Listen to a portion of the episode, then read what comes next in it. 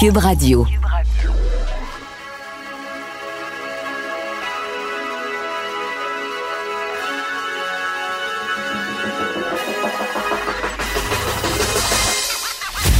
Jonathan Trudeau.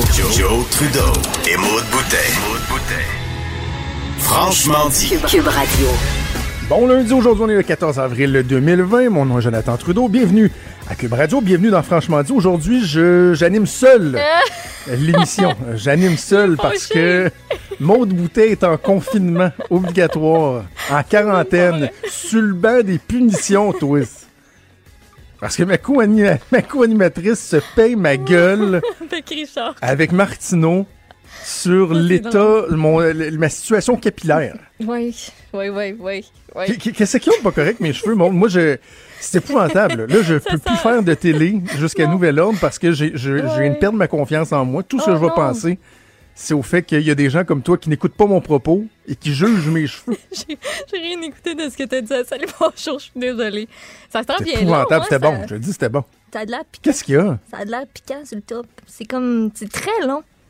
C'est parce qu'on trouvait ça drôle. Richard puis moi, parce que sur le côté, ça a l'air bien, bien, bien, bien court. Mais là, de ce que je vois, là, ça n'a pas l'air si Ah non, non, court que ça sur le Ah non, côté. puis on avait l'impression que t'avais juste comme, tu sais, comme une petite moutte sur le dessus, une petite moumoute, là, poup. Qu'elle s'était assise là, puis qu'elle a fait Non? Je me souviens pas de la dernière fois que j'ai eu les cheveux longs de même. Ça, c'est ça. Toi, t'es très. euh, t'es assidu sur la coupe de cheveux. Ben, les gars, vous autres, ça pousse. semaines. Pour vrai, ça pousse comme de la mauvaise herbe. Comme on peut-tu avoir votre secret? Moi, je fais pousser mes cheveux depuis 1995 puis je les ai aux épaules, là. Comme.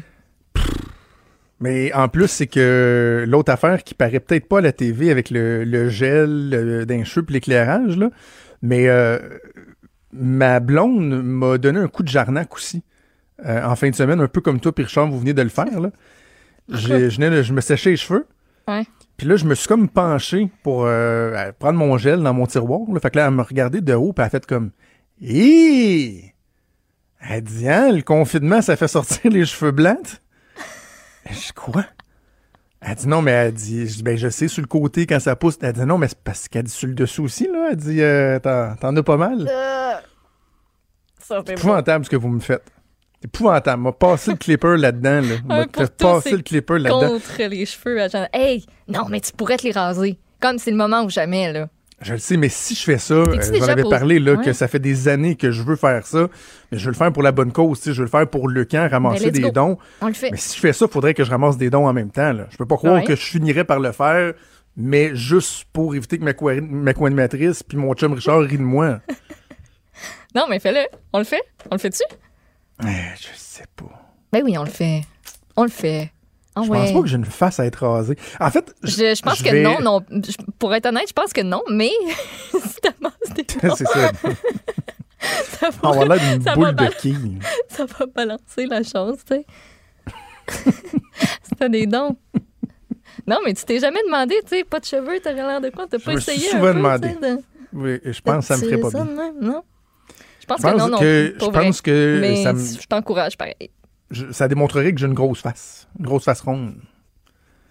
Qui, qui Je devient de plus en plus ronde en période de confinement. de t'imaginer en ce moment, puis je, je suis pas sûre non plus. Pas Bon. sûre. Mais si tu ramasses des dons, moi, je je suis pour, là. Je suis pour.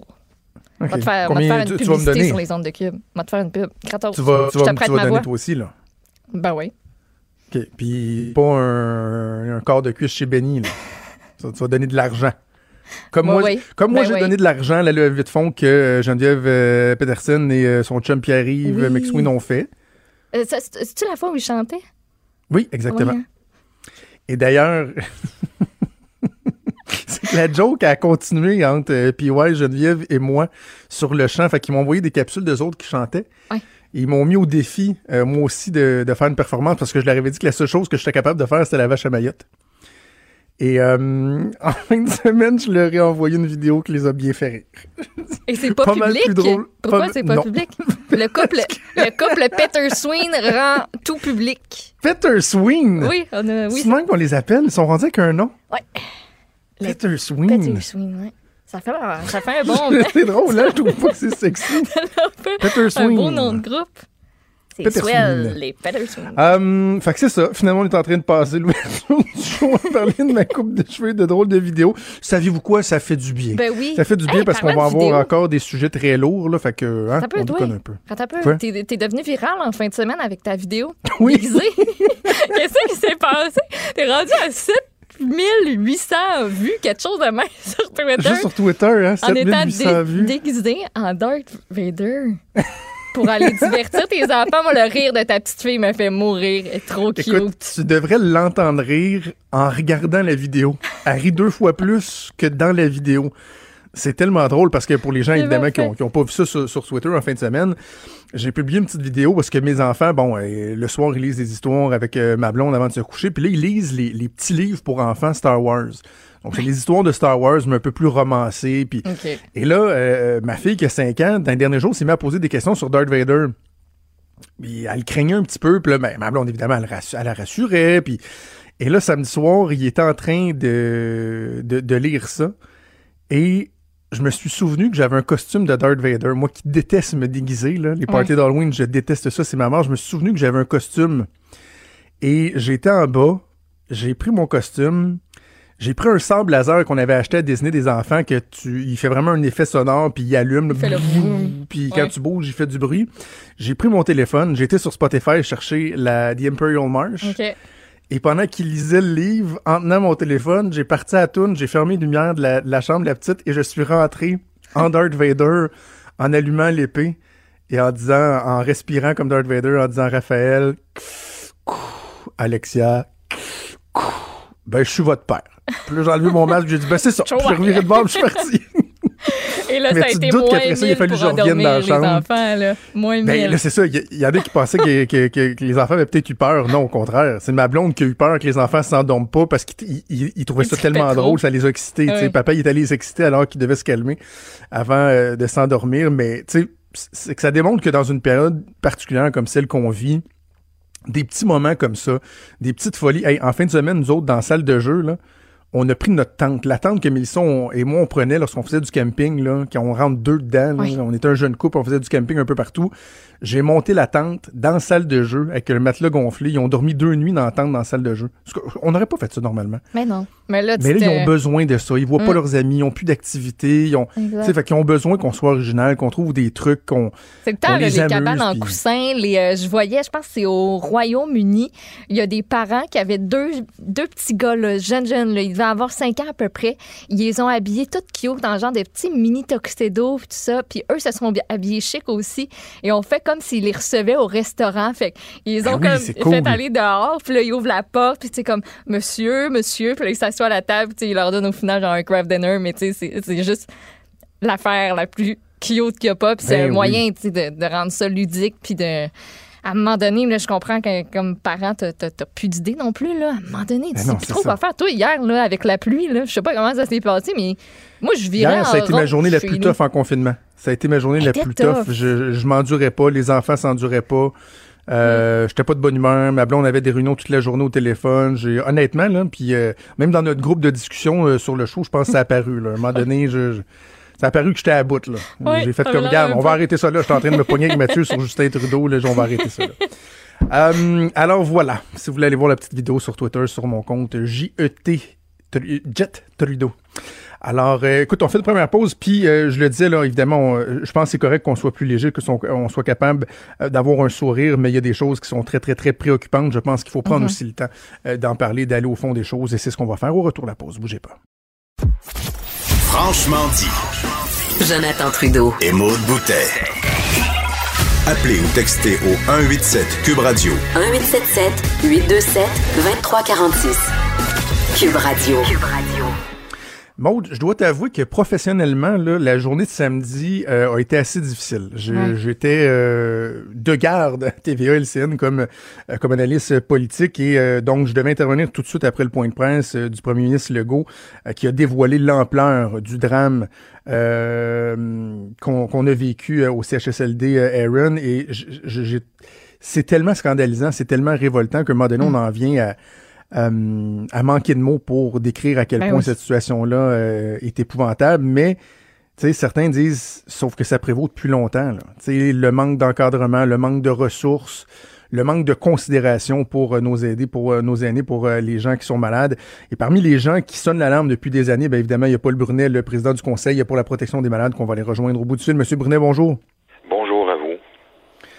Euh, Monsieur Brunet, j'ai envie d'entrée de, jeu de vous demander votre réaction aux événements qui ont été dévoilés samedi. On sait qu'il y a plein de choses qui tournent pas rond dans notre euh, dans notre système de soins de santé, particulièrement au niveau euh, des CHSLD, mais une situation comme celle-là, c'est pratiquement du jamais vu, quoi.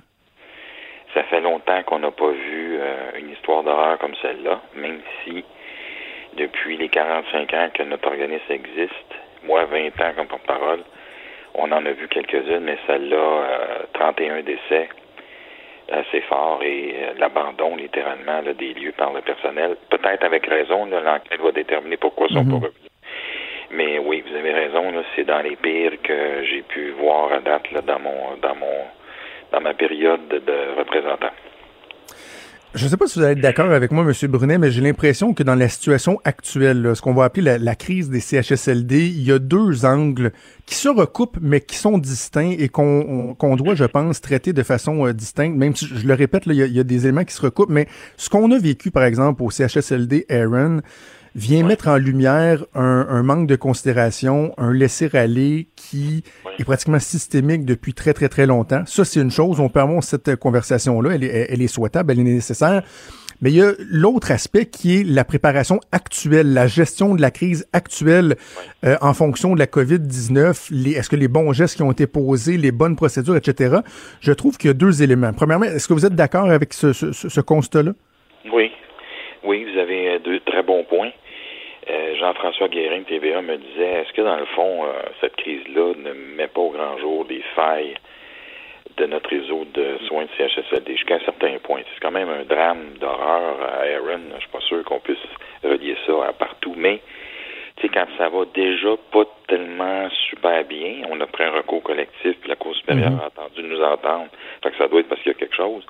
Quand ça va pas nécessairement super bien, on est toujours sur le bord de manquer de quelque chose et qu'il arrive une crise, ben c'est sûr que les choses vont déraper et les places où c'est les moins bien gérées, les moins bien organisées, ben c'est eux autres où on va voir le plus de problèmes.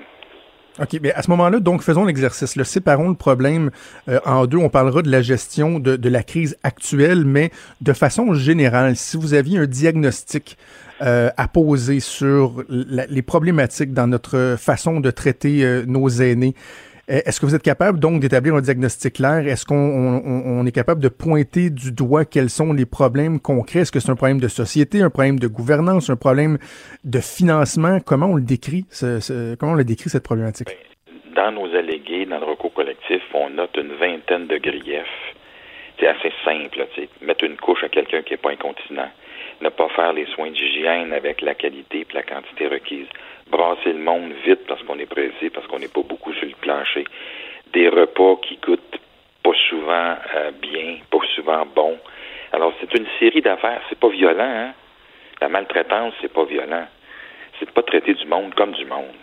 Et c'est ça qu'on reproche, puis c'est ça le recours collectif. Alors quand, dans la majorité des lieux que nous on visite, il y a toujours au moins 10, 15, euh, parfois tous les griefs que l'on reproche à ces endroits-là. Je sais qu'il y a des places qui sont bien, mais il y a toujours quelque chose qui marche pas, tu sais. Et, c'est cette situation-là, cet état de situation qui fait que quand il arrive une crise, ben c'est sûr que les choses risquent d'aller encore plus mal. Ça, c'est la théorie du lean management inventée par les libéraux. Là. T'en prévois jamais plus qu'il faut pour être sûr que tu fites avec tes projections. Ça, ça vient de l'industrie de production des chars d'une chaîne de montage, il n'y a pas grand-chose qui peut arriver. Dans un CHSLD ou dans un hôpital, c'est des humains. Alors, toute cette philosophie-là doit être revue. C'est pas vrai qu'il faut garder un médecin à l'urgence parce que statistiquement, depuis 10 ans, on n'a pas besoin de plus qu'un médecin. Quand il arrive trois personnes blessées gravement, ça m'en prend mm. deux médecins. Mais ça, alors, je, je transpose ça au CHSLD, c'est combien ça va prendre de préposer. ça. Hey, ça prend du monde pour s'occuper du monde. Il y a plus de gardiens aux jeux de Granby pour les animaux qu'il y en a pour les CHSLD. C'est quelque chose qui marche pas. Mm. En même temps, en même temps, je suis obligé de te dire que nous autres, comme citoyens, là, on visite-tu nos proches d'un CHSLD? Exact. Il y, a, un résident sur quatre qui est visité régulièrement. Un hmm. sur quatre. Les trois autres, là, nous, on demande au gouvernement d'être plus, d'être plus parfait que nous autres, dans le fond. Fait qu'on a, tu sais, il y a ça aussi. Là. On, en demande beaucoup à l'État, mais nous-mêmes, comme citoyens, comme parents, est-ce qu'on fait quelque chose? Alors, on a, on a une prise de conscience à faire.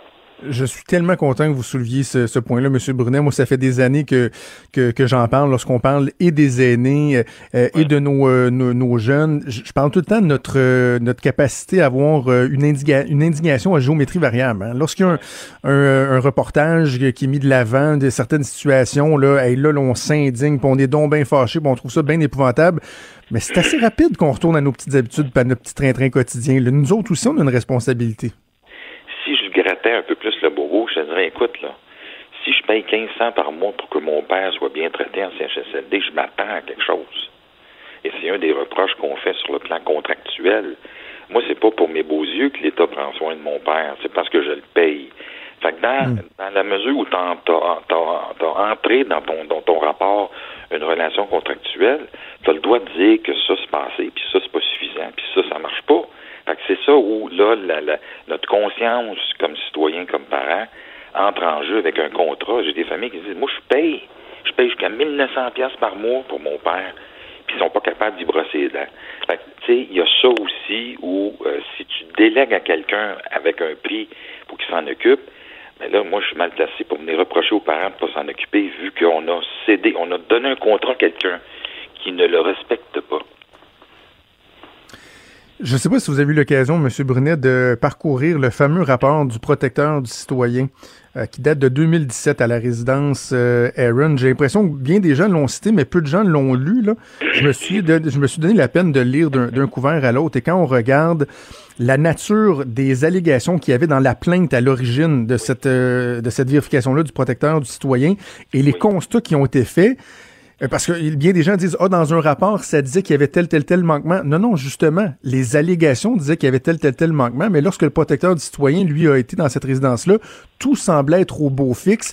Est-ce que lorsqu'il y a des, des, euh, des évaluations comme celle-là qui sont faites, est-ce qu'il n'y euh, a pas un risque que les, les gens savent que quelqu'un va venir les vérifier, là, tout, tout, ils mettent ça tout beau pour être sûr d'être correct, de passer les tests? Est-ce qu'on fait ça d'une façon qui est optimale pour être capable de déceler, de trouver les problèmes lorsqu'il y en a? C'est le suivi.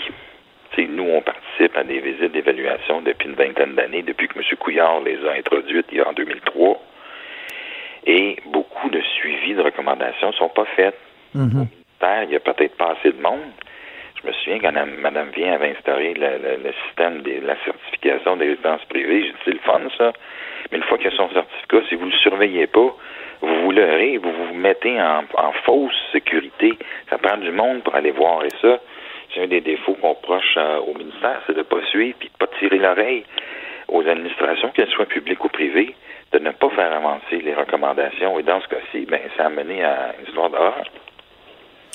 Et peut-être juste mentionner aux jeunes, dans le cas de la résidence Aaron, euh, un des constats qui était dressé dans le rapport du, protecteur du citoyen, c'était que euh, il y avait 50 places de libre sur une capacité de 150 et qu'il doutait de, de, la capacité justement à soutenir euh, une pleine capacité. La résidence disait, ben nous, on, va, on veut combler ces 50 lits-là. Et il disait, ouf, ils ont peut-être déjà de la difficulté à arriver. On n'est pas sûr qu'ils seraient capables de soutenir ça. Euh, et clairement, il n'y a pas de, de, suivi qui a été fait euh, à la matière. En tout cas, on, peut, euh, on peut en douter. Monsieur Brunel, le temps passe. J'avais dit que je voulais qu'on parle de l'autre aspect, la gestion de la crise actuelle. Quand on regarde le fait que la COVID-19 est entrée dans tellement de CHSLD, de résidences au Québec, est-ce que la gestion, la préparation des CHSLD pour faire face à cette crise-là, comment est-ce qu'elle a été optimale? Comment vous la jugez? Chaque établissement de soins, que ce soit un CHSLD ou un hôpital, est supposé avoir un plan de contingence.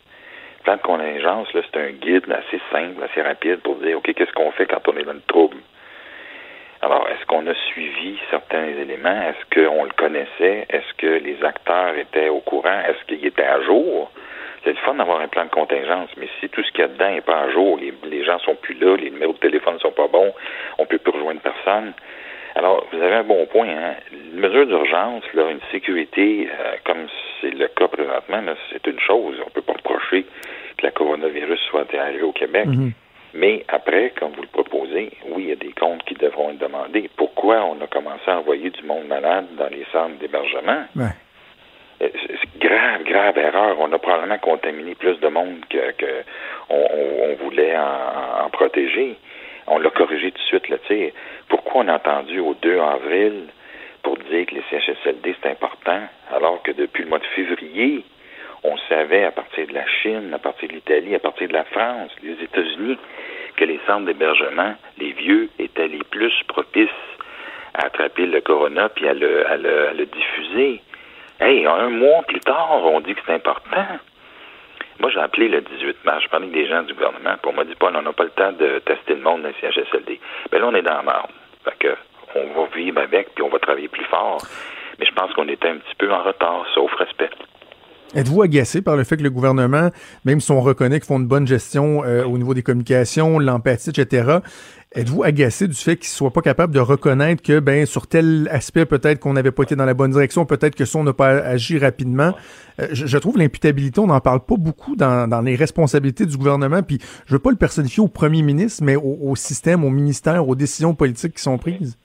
Ben nous, monsieur, euh, depuis 45 ans qu'on critique, puis qu'on observe, puis on accompagne, euh, on a toujours dit ce qu'on pensait. Mon frère Claude, qui a fondé le, comité il y a 45 ans, on n'avait pas beaucoup d'amis. On n'a jamais eu beaucoup de subventions du gouvernement, contrairement à d'autres groupements qui ont beaucoup de subventions, mais sont plutôt complaisants. On les appelle des sous-traitants du ministère. Nous, on est un organisme qui, qui dit ce qu'il pense et qui dit ce qui se passe. Quand j'ai dit qu'il y avait plus que six ou cinq euh, centres d'hébergement qui étaient problématiques, euh, on m'a envoyé des critiques. Vous ne devriez pas critiquer. Même en situation de crise, il faut garder un regard critique et vous, les médias, mhm. aussi pour ça. Et faire attention qu'on demande des comptes éventuellement. C'est pas parce qu'on est premier ministre ou ministre, malgré toute la bonne intention qu'on puisse avoir, qu'il n'y a pas des questions qu'on doit faire. Pourquoi le coroner pour, pourquoi le coroner enquête pas sur tous les décès qui surviennent en CHSLD depuis le 1er mars? Je veux savoir de quoi les gens sont morts. Beaucoup de questions, donc euh, on verra si on aura davantage de réponses au cours euh, des prochaines semaines, notamment les partis d'opposition qui demandent euh, à ce que le gouvernement rende plus de comptes aux membres de l'Assemblée nationale, que ce soit de façon virtuelle ou autre. On verra ce que le gouvernement va statuer. Paul Brunet, président du Conseil pour la protection des malades, merci beaucoup de nous avoir parlé ce matin. Merci, monsieur. Merci, au revoir. Il est franc et nuancé. Jonathan Trudeau. La politique lui coule dans les veines. Vous écoutez Franchement dit.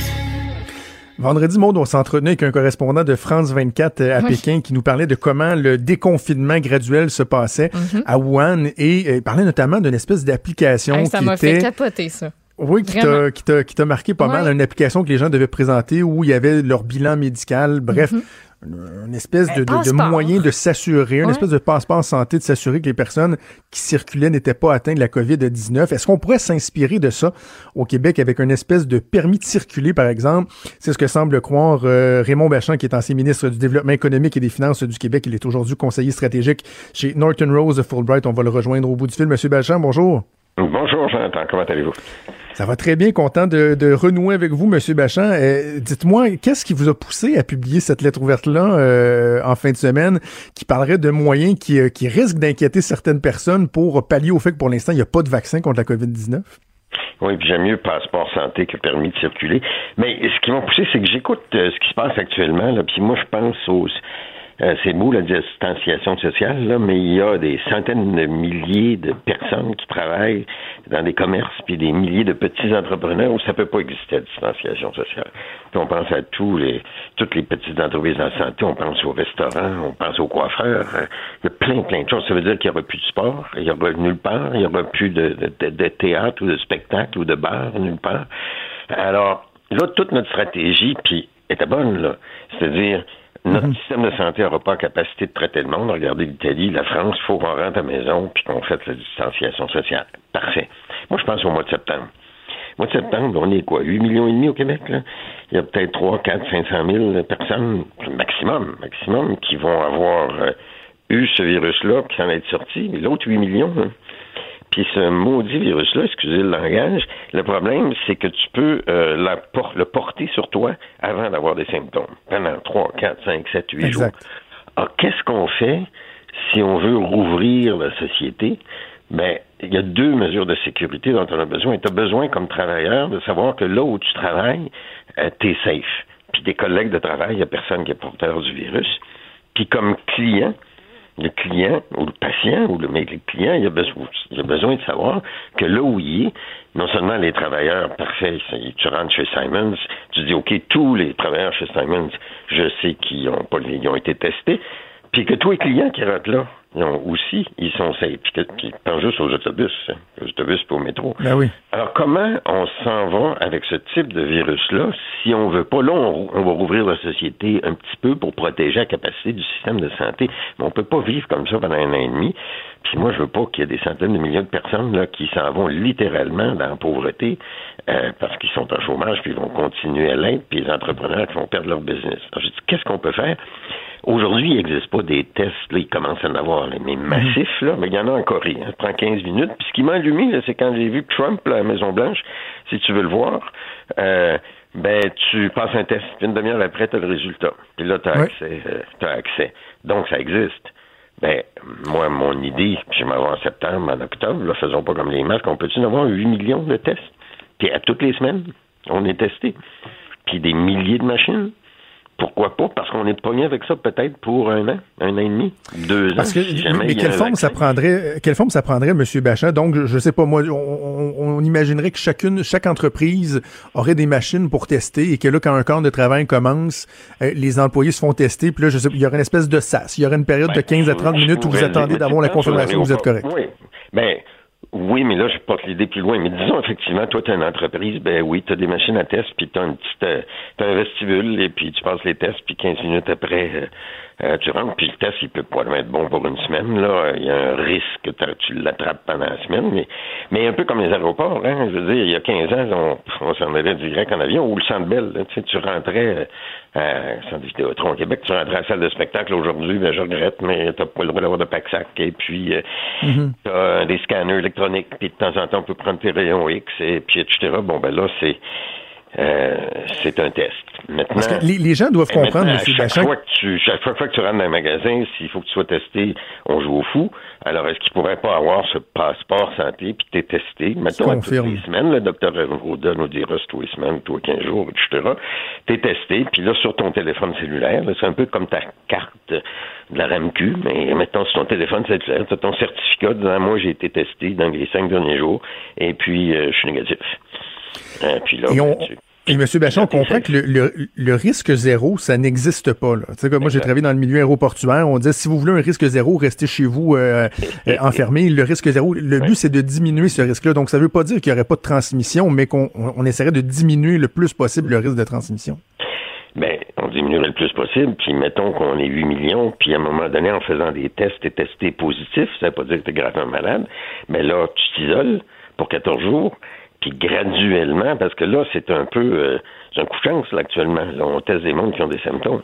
Mais si on veut rouvrir la société, si on veut retourner travailler, puis là, j'écoute ce qui est dit, ça, ça veut dire, là, les écoles vont rouvrir, donc les enfants vont être à risque. Mettons que les enfants, euh, ils sont malades, mais ils sont pas malades. Donc, ils deviennent tous immunisés, mais ils peuvent être porteurs du virus. Et êtes-vous en train de me dire qu'ils peuvent pas voir leurs grands-parents pour les deux prochaines années? Ouais. Ça marche pas. Ouais, c'est ça. Alors, moi, je suis rendu au mois de septembre, au mois d'octobre, là, pas dans les 4-5 prochaines semaines, puis comment on s'équipe et puis quel lien on fait avec les entreprises coréennes ou chinoises ou américaines ou nos manufacturiers euh, canadiens. Là, il y en a un, mais tu sais, cette machine-là là, est bien, mais pas massive, et puis c'est encore un peu compliqué. Quel lien on fait? Puis on dit, on en veut, ces machines-là, on en veut partout mais c'est des millions de petites éprouvettes ou de kits ou de doses que ça prend là, par machine. Mais on est capable. On est capable de s'équiper pour ça. Et là, vous savez qu'il y en a qui vont brandir le droit à la vie privée là, euh, très, très fort. À la fin de votre lettre, vous disent euh, qu'on me suive sur Bluetooth, oui, jusqu'à ce qu'il y ait un vaccin disponible pour tous les Québécois, date à laquelle ce pouvoir exceptionnel devrait disparaître et les données recueillies détruites. Euh, deux aspects. Premièrement, est-ce que vous pensez que la population serait prête effectivement à mettre de côté ce genre de droit-là? Et qu'est-ce que vous répondez à ceux qui disent que lorsqu'il y a des nouvelles initiatives comme ça qu'on promet qu'ils vont disparaître, par exemple une taxe, et finalement ils disparaissent jamais, est-ce que ça, il n'y aurait pas une crainte à ce niveau-là?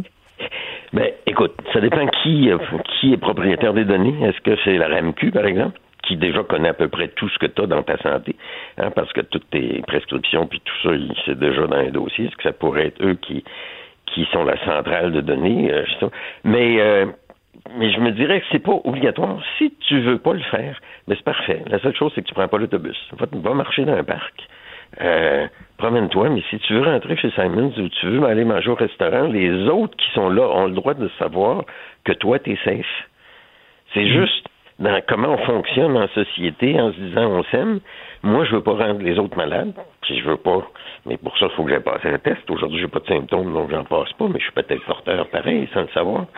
Euh, alors, c'est juste qu'on accepte de fonctionner, puis si ça vous fait friquer que quelqu'un soit capable de vous suivre, euh, ben, passez-les pas. Mais tu rentres pas dans l'usine, tu rentres pas dans le magasin, puis fais faire tes commissions par d'autres. Et dans un an et demi, dans la loi, moi, je mettrais ça dans une loi spéciale, puis je serais très sévère, je dirais les données disparaissent, et puis que ce soit Apple ou Google ou tous les autres qui ont eu ces données-là temporairement, ou mm. les magasins, ou etc., euh, si vous ne les faites pas disparaître, vous avez des conséquences euh, sérieuses.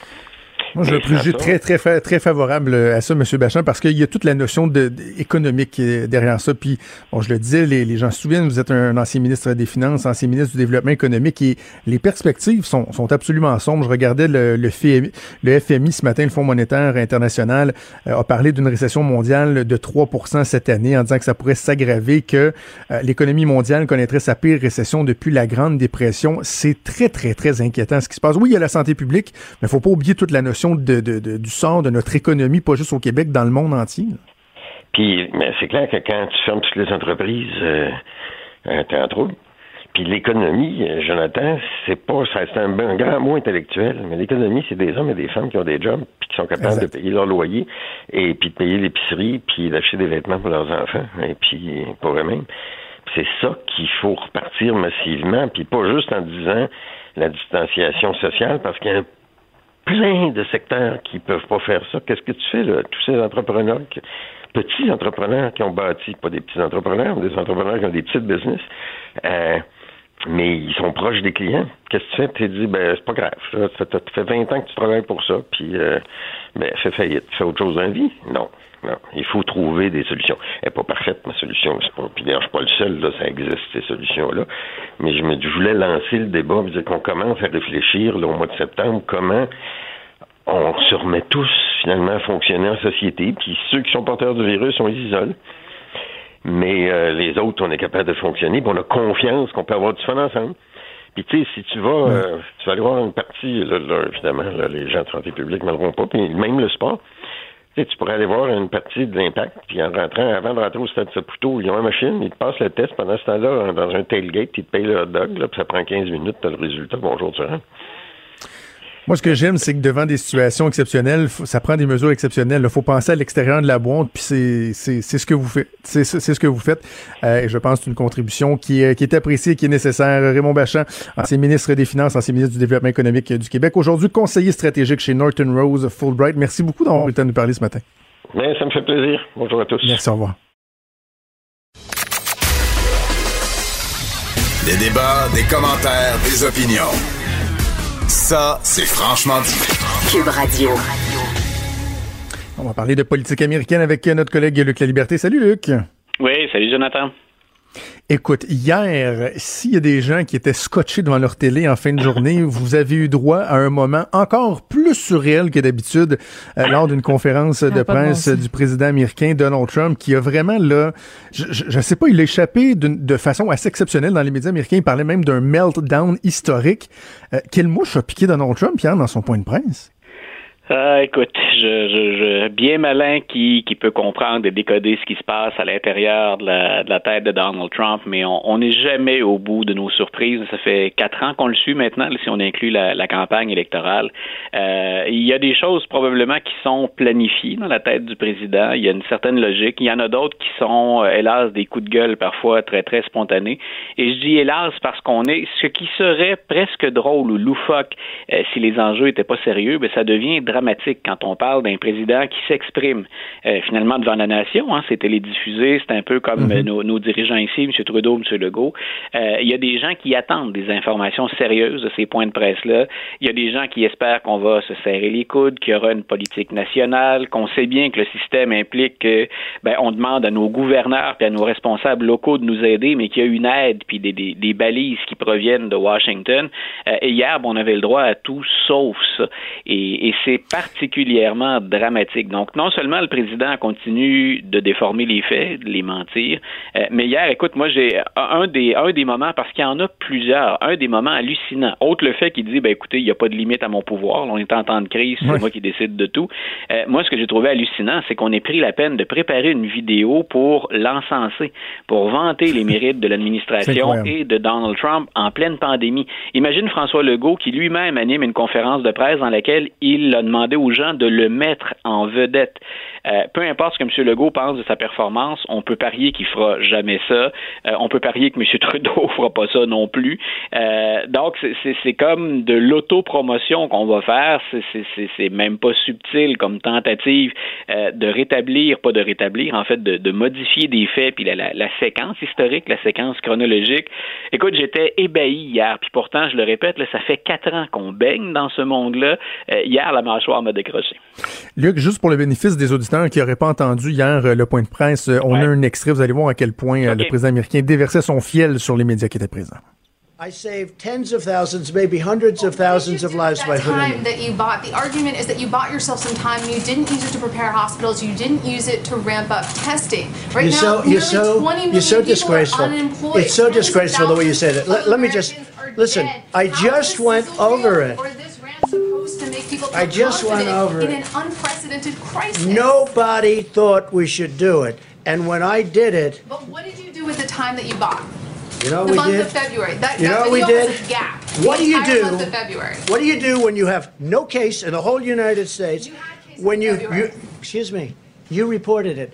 Zero cases, zero deaths on January 17th. January. February, the entire January. I said in January. Your video has a complete gap. On January 30th. Do in February with the time that your travel ban bought A lot. What? A lot. C'est incroyable, là. juste de la dynamique. Et là, certains vont dire, ah ouais, mais tu sais, la journaliste est, agressive, mais le président les insulte, répond pas aux questions, les coupe. C'est incroyable, la dynamique qu'il y a en ce moment. Ce qui est absolument, ce qui est absolument hallucinant. Là, je dis, ou que là, je dis souvent qu'on vit au-delà du réel dans les conférences de presse, c'est que ce que les journalistes posent comme question, là, on peut penser qu'il y a un biais aux États-Unis, puis on a déjà évoqué ça tous les deux dans une discussion. Oh euh, on peut penser qu'il y a un biais, mais les journalistes posent des questions sur des informations qui sont rapportées par les mêmes services gouvernementaux que dirige Donald Trump. Euh, M. Fauci, Anthony Fauci a dit lui-même, oui, la réponse a tardé à venir, puis si on avait agi avant, on aurait pu sauver des vies.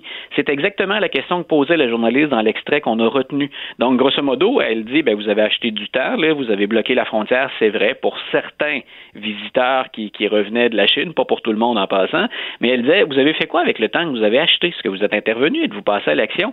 Et on sait que Donald Trump n'a à peu près rien fait dans, dans ces circonstances-là. Donc, c'est un fait. Mais plutôt que de l'expliquer, le président non, j'ai fait beaucoup.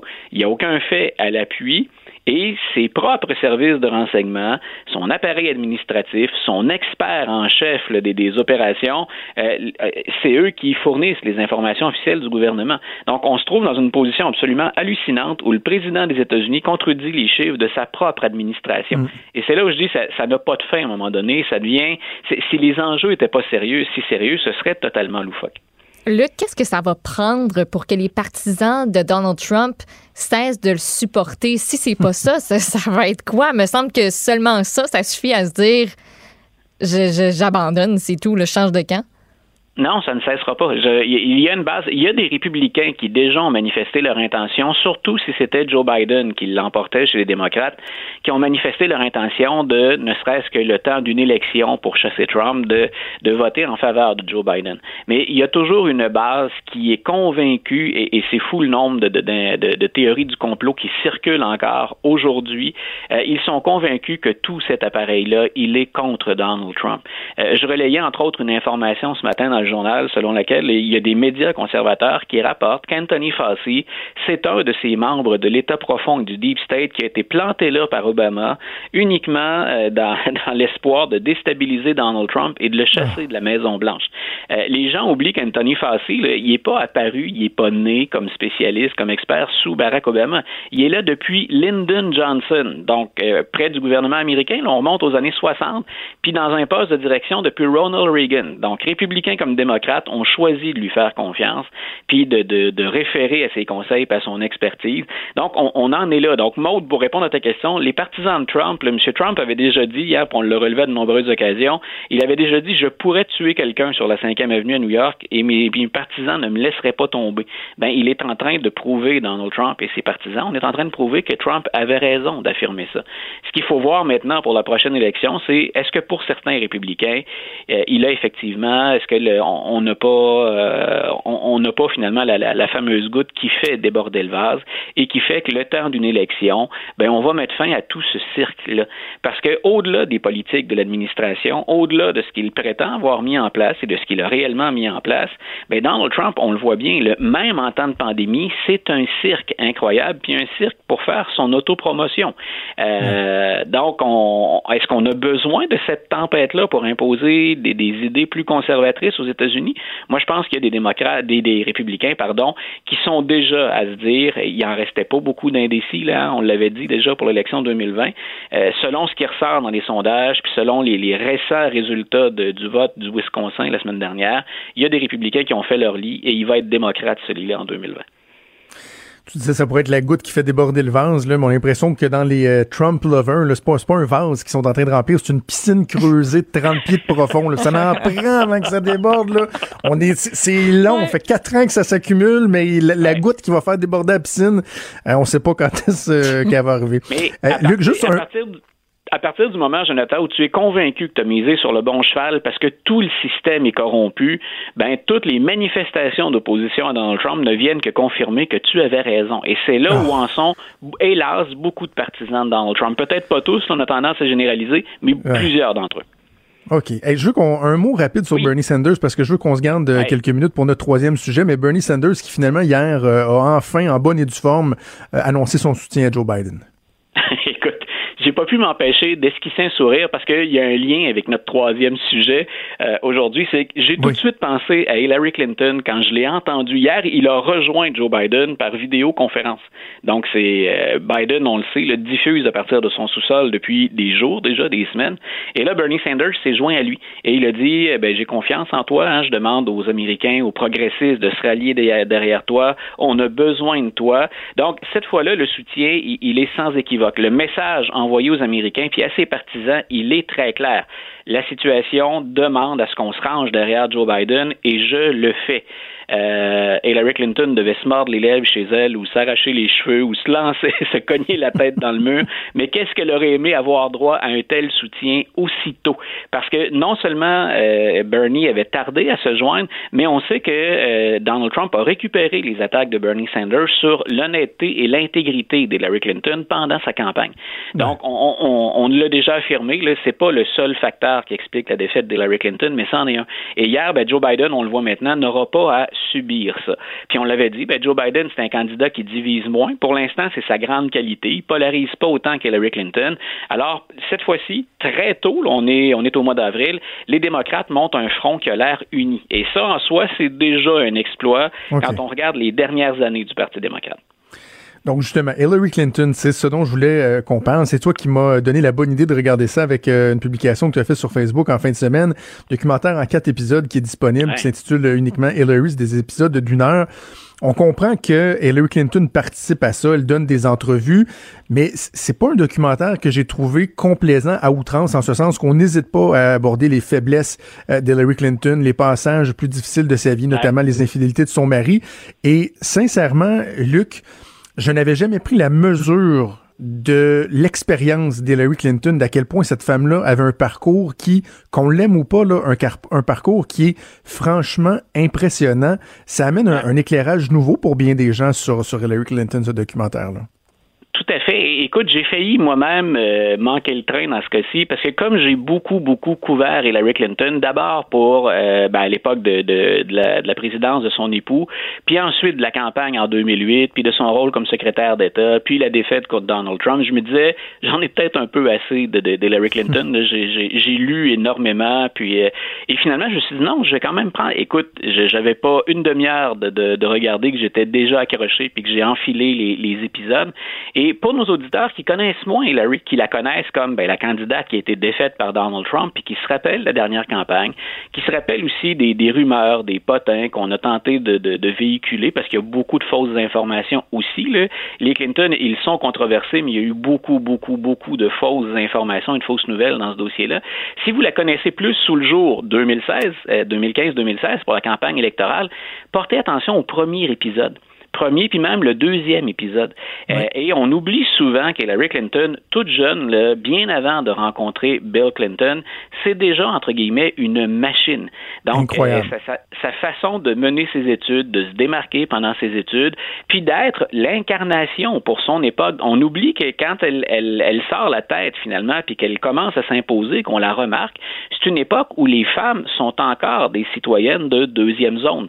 on évolue encore aux États-Unis dans un monde qui est essentiellement un monde d'hommes. Et, j'avais, moi aussi, presque oublié ce passage-là. Pourtant, écoute, j'ai lu son bouquin, j'avais lu des biographies, mais la façon dont on met ça en scène, puis la façon dont elle commente, mais des observateurs de l'extérieur, mhm. euh, des journalistes, par exemple, des analystes politiques viennent commenter. Euh, moi, j'ai trouvé que ça, ça, nous aide effectivement, tu as bien saisi le, topo, mais ça nous aide à comprendre la, mesure du personnage. Euh, c'est clair, on l'adore ou on la déteste, Hillary aux États-Unis, mais elle a un, un bilan individuel qui bien souvent est passé dans l'ombre des frasques de Bill Clinton. Et pendant la campagne électorale, on l'a vu, c'est une arme dont elle ne pouvait pas bénéficier à plein, attaquer Donald Trump sur ses relations, ses propos avec les femmes, en raison des infidélités de son mari. Donc elle devait défendre aussi le bilan personnel et présidentiel de Bill Clinton. C'était un boulet pour elle, mais on oublie à quel point c'est une femme intelligente, c'est une femme d'action, c'est une femme qui est déterminée. Euh, moi, j'ai trouvé que c'est un très beau personnage. Puis à chaque fois que je parle d'Hillary, je peux pas m'empêcher de penser un petit peu, euh, il y a des limites aux comparaisons, mais Apolline Marois ici. Euh, les gens avaient oublié quand on la critiquait, par exemple, mais à quel point cette femme-là, comme bagage politique, elle a une expérience qui est absolument, absolument folle, puis un potentiel. Ensuite, comment elle le manifeste, est-ce qu'on la suit ou pas dans ses projets politiques, c'est une autre chose. Mais quand on parle de compétences et d'expérience, c'est drôlement intéressant de comparer le parcours des deux femmes. Et vraiment, on la, on la redécouvre, sa, transparence, son authenticité dans les entrevues. C'est fort intéressant. Puis je terminerai juste en disant aux gens que même au point de vue de la réalisation, j'aime beaucoup ah l'idée qu'ils ont eu de faire du back and forth. C'est-à-dire qu'on pense de... C'est comme si on partait de, de, du futur présent euh, au passé et on, on, se rejoint quelque part dans le milieu. Là. Il y a des segments qui partent et qui parlent de son enfance. Ensuite, on s'en va à l'époque de Bernie Sanders. Ensuite, on revient en arrière. On, on fait des allers-retours comme ça et ça, ça met les choses euh, en lumière euh, de belle façon. Donc, un documentaire fascinant à écouter. Luc, je te souhaite une excellente semaine et on se reparle vendredi. Parfait. Bonne journée. Bonne journée à et Salut, Salut.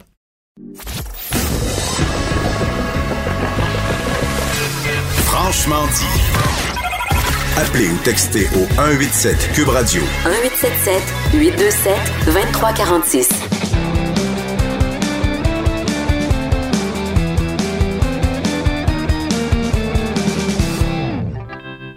Chronique Disque dur avec Stéphane Plante. Salut Stéphane. Salut Jonathan. Et Stéphane, il y a un expert américain qui, en gestion de la santé qui, euh, qui a euh, prévu, qui, fait une prédiction, si on veut, euh, à l'effet que la pandémie va faire en sorte que ceux qui ont hâte de revoir les gros festivals de musique, les gros événements, dans les prochains mois, par exemple, oubliez ça. C'est pas prêt d'arriver. Oh oui. Prenez votre mal en patience, parce que c'était la, grosse nouvelle qui a secoué l'industrie de la musique, et je dirais même du spectacle en général, et même on peut élargir ça à l'événementiel, le domaine du sport professionnel aussi. Euh, l'expert en question, c'est Zeke Emmanuel, qui est un bioéthicien, mais spécialisé dans la gestion des soins de santé. Lui, il dit que ces événements-là, ça va aller à l'automne 2021. Imagine déjà, en tout cas pour moi, l'automne 2020 me semble tellement loin. Et là, on nous demande de repousser ça un an et demi encore.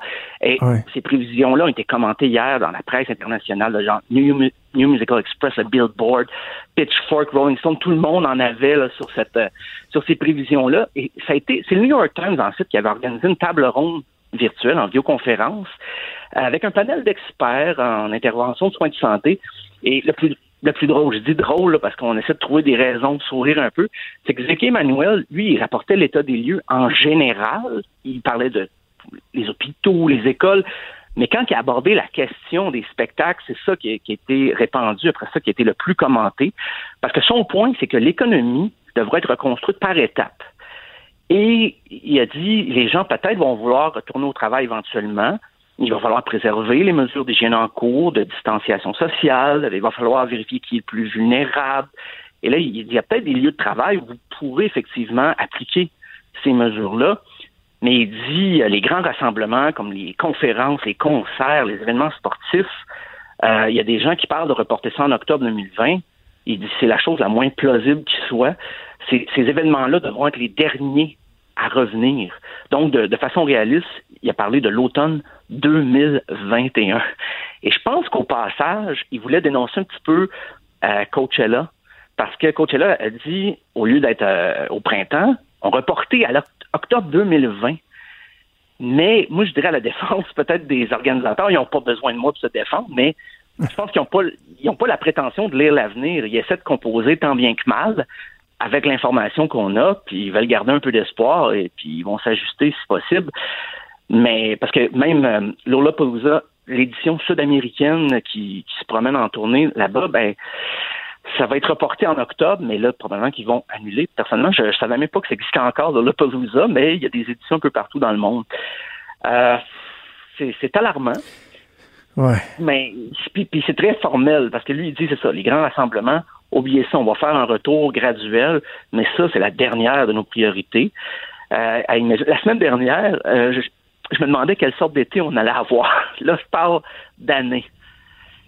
C'est, moi, ce qui mais, mais, Stéphane, je, je me dis, euh, on se demande quand est-ce que les restaurants les salons de coiffure vont réouvrir. Tu sais, quand on commence à parler au déconfinement, on dit, bon, la construction, le travail en, en usine, etc., dans des bureaux, et mais il y a des, des, trucs qui nécessitent une telle proximité d'aller se faire couper les cheveux, de manger au restaurant, d'aller chez le dentiste, que ça, on n'est même pas capable de voir quand est-ce que ça va arriver. Donc, imaginez de s'entasser 60 000 épaule à épaule dans une salle, ben. euh, que ce soit à l'intérieur ou à l'extérieur. C'est vrai qu'on n'est pas rendu là, mais pas, mm. pas en tout. Là. Ah non, non. Déjà que la sécurité est difficile à contrôler dans des événements comme ça. Imagine avec des règles de, de deux mètres. Euh, c'est moins le fun aussi pour les artistes ouais. scène de voir leur public dispersé ben comme oui. ça. Euh, mais pour les groupes, là, je pense que ça va être difficile aussi parce qu'on a, on a parlé beaucoup récemment des tensions dans les couples, dans les couples, les gens confinés habiter ensemble. Mais les groupes de musique aussi, même s'ils habitent pas ensemble, les membres de, de, de, chaque groupe, mais il va y avoir des tensions, c'est sûr. Là. Je parle pas des, des, grosses machines bien huilées là, du rock là, qui ont les rangs assez solides pour se permettre d'arrêter un an. Mais tu sais, des groupes intermédiaires dont les membres ont déjà perdu beaucoup d'argent, il euh, y a peut-être des membres qui vont voir leur priorité après quelques mois de crise, ouais. dire ça vaut-tu vraiment la peine d'attendre plus qu'un an se reformer? On a déjà perdu beaucoup de ce qu'on avait.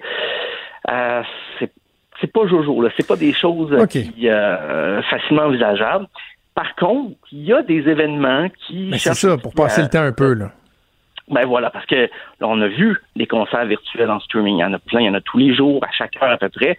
Mais là, il y a un nouveau phénomène. C'est euh, les festivals en streaming, carrément des événements très élargis, souvent pour venir en aide justement à la recherche, ramasser des fonds.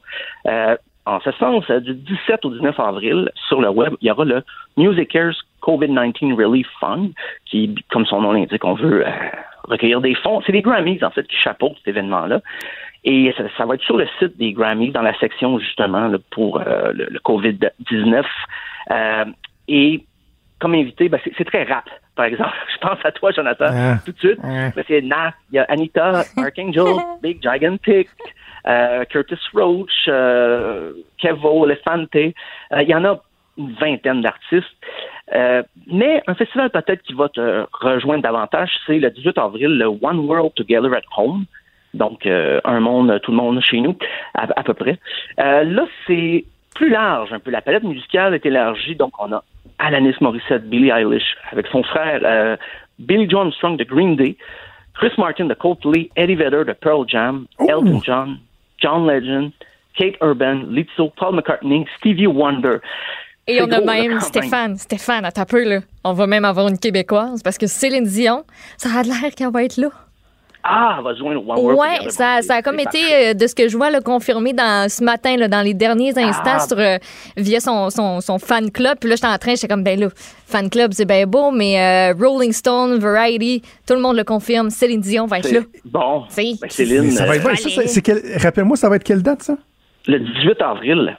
18 Un seul avril. jour, je trouve ça très peu. D'après moi, les performances vont être de deux, trois chansons parce que tous ces noms-là, un seul jour, c'est énorme. là. Donc, le 18 avril, et c'est sur le site globalcitizen.org et euh, dans la section Together at Home. C'est, euh, Est-ce que c'est dons, payant? c'est- Euh, non, sans dire que c'est pas payant. Il y, a, il y a moyen de faire des dons, Ouais. mais si je sais qu'il y en a eu des payants qui vont qui ont circulé déjà, mais c'est le, c'est le nouveau phénomène à prévoir, les festivals en ligne. C'est, la nouvelle tendance, si on veut, là.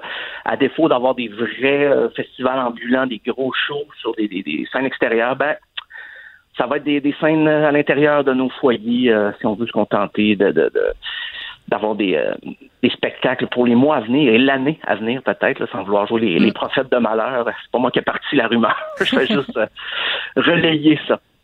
Il y a des artistes qui font des trucs vraiment sympathiques. Là. Je, je me souviens plus si je l'avais dit en ondes, je crois pas, là, mais comme l'autre fois, j'étais j'étais sur Instagram, puis je suis tombé sur Marcus Mumford qui faisait un live. Ouais.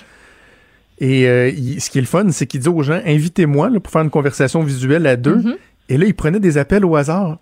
Ah. Là, tu sais, t'avais comme une mère de famille qui est en confinement Ah avec oui. ses enfants puis son mari dans le salon, est en train de faire un crab hein. dinner. Et Marcus Mumford dit oui, il répond, puis là, il est comme genre, what? Là, t'en dirais qu'il y a 30 000 Bonjour. personnes qui regardaient, puis, il- puis vous autres, comment ça se passe, ce confinement? Il était dans son studio, il faisait des, des, des niaiseries, il jouait quelques tonnes de musique, ça a duré Wow. comme 45 minutes.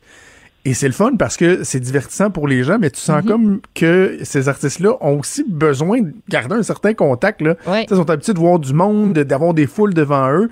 Ça leur fait Ah du oui. bien de juste parler au monde. tu sais. Puis je dirais même que ce contact-là a l'air plus grand, puis plus, tu sais, c'est beaucoup plus personnel que de juste, euh, ben, juste faire un spectacle devant des milliers de personnes. Mais tu sais, là, il savait que elle, cette maman-là, avec ses, elle, elle l'aime, tu sais. Elle tripe Ben sur sa musique. Fait qu'il y a quelque chose aussi qui doit venir les chercher de, de, de très particulier. Tu sais, d'habitude, t'as des grosses vagues d'amour parce que t'es devant des milliers de personnes, mais là, ça devient comme à, à petite dose à chaque fois.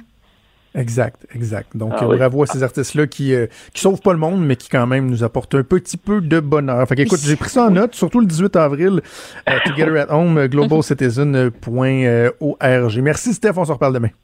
À demain. Salut. Vous écoutez Franchement dit.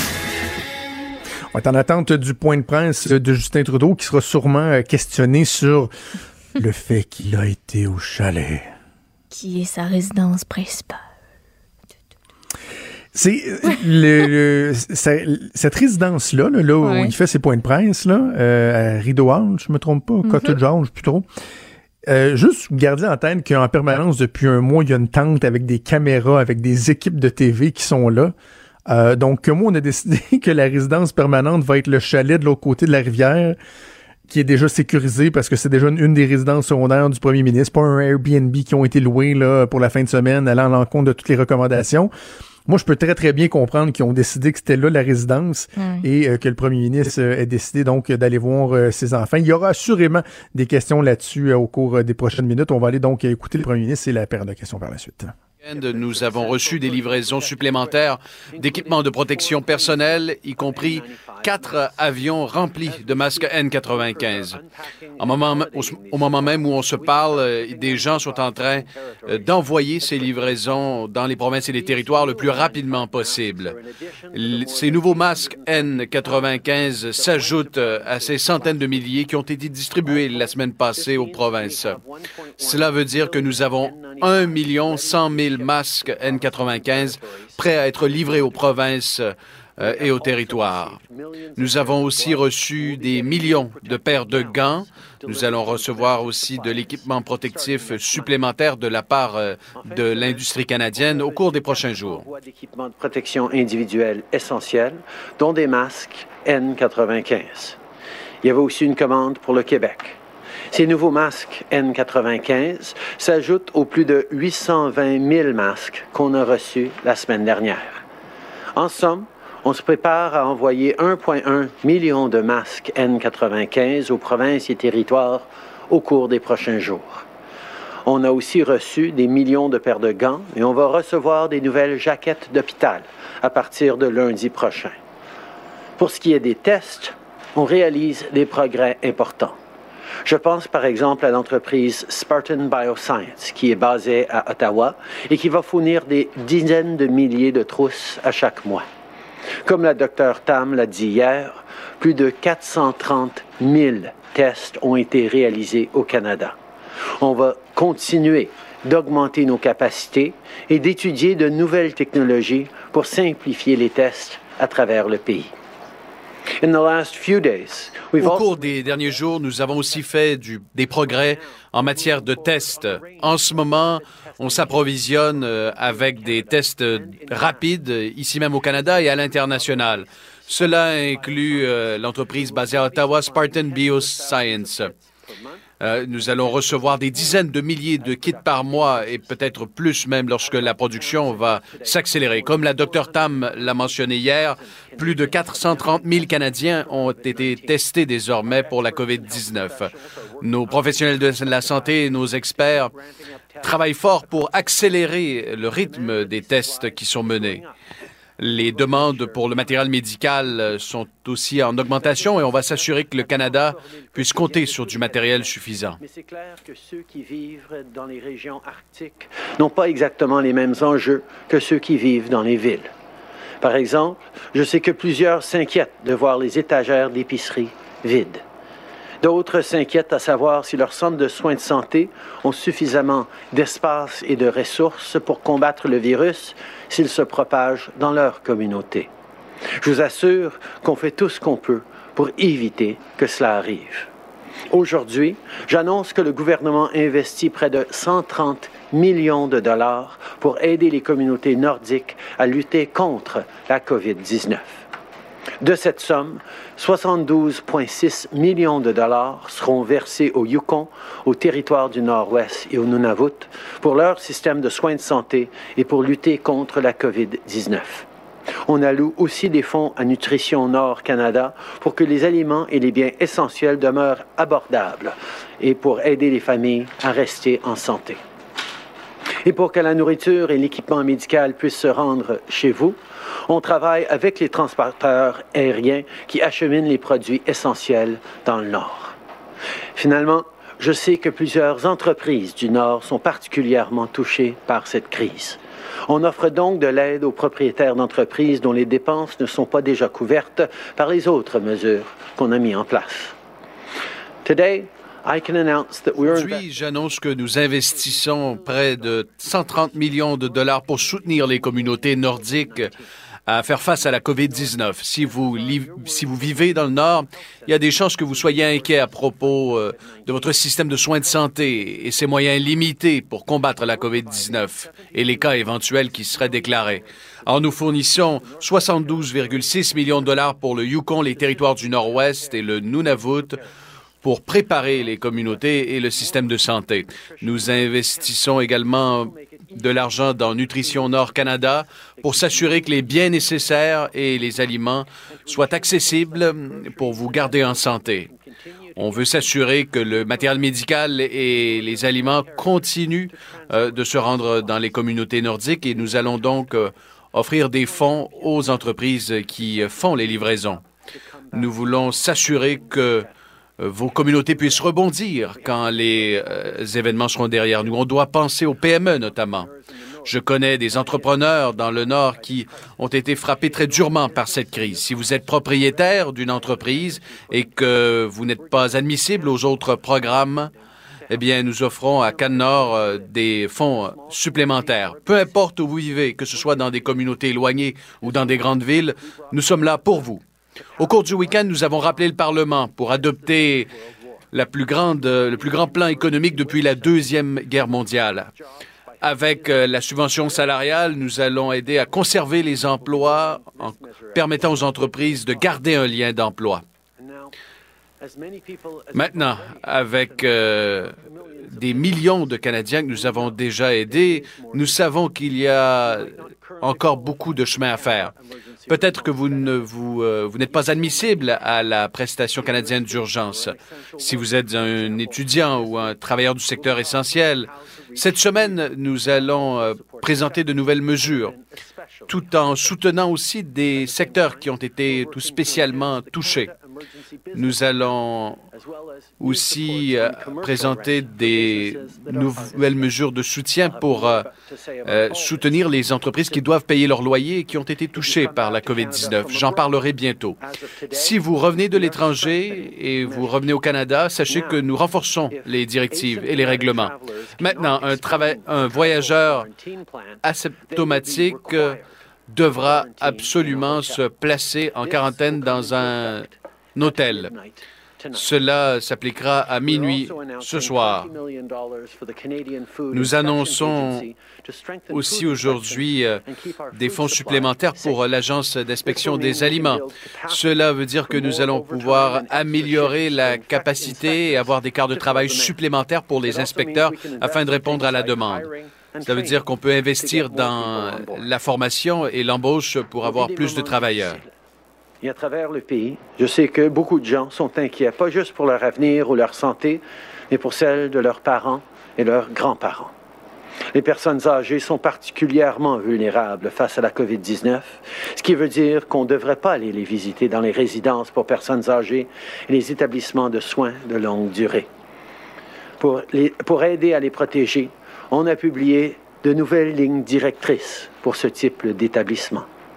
On a établi des règles claires sur la restriction des visites, les mesures de contrôle du personnel et les procédures à suivre en cas d'infection.